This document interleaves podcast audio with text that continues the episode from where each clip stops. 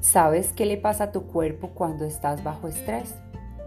La vida a veces nos sobrepasa y el cerebro no hace nada más que detectar potenciales peligros, ocasionando así un desequilibrio en nuestro sistema nervioso autónomo que impacta en muchas de nuestras funciones básicas, la respiración, la digestión, circulación sanguínea, entre muchas otras funciones corporales.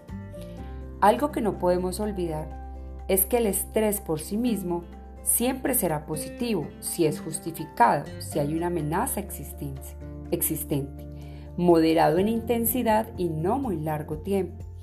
Es un modo de conseguir energía, de pensar más rápido y de activarnos. Comencemos por qué sucede en nuestro cerebro cuando estamos bajo estrés. El cerebro percibe una amenaza real e imaginaria y se activa. El corazón aumenta la velocidad de bombeo de la sangre. Los pulmones se llenan de aire para enviar más oxígeno. Las arterias del estómago se contraen para que llegue más sangre a los músculos. Los músculos de las extremidades se contraen preparando al cuerpo para huir o luchar en caso de que tengas que correr por el peligro que se acerca. El hígado libera glucosa en grandes cantidades como energía extra para que puedas defenderte. Ahora bien, el auténtico problema acontece cuando esta especie de estrés se vuelve crónico.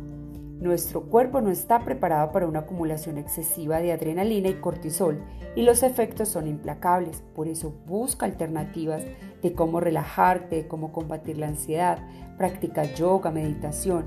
Llena tu vida de alimentos vivos que puedan darte una energía extra y relajar tu cuerpo. Si no sabías, la comida chatarra también genera un estrés en tu cuerpo.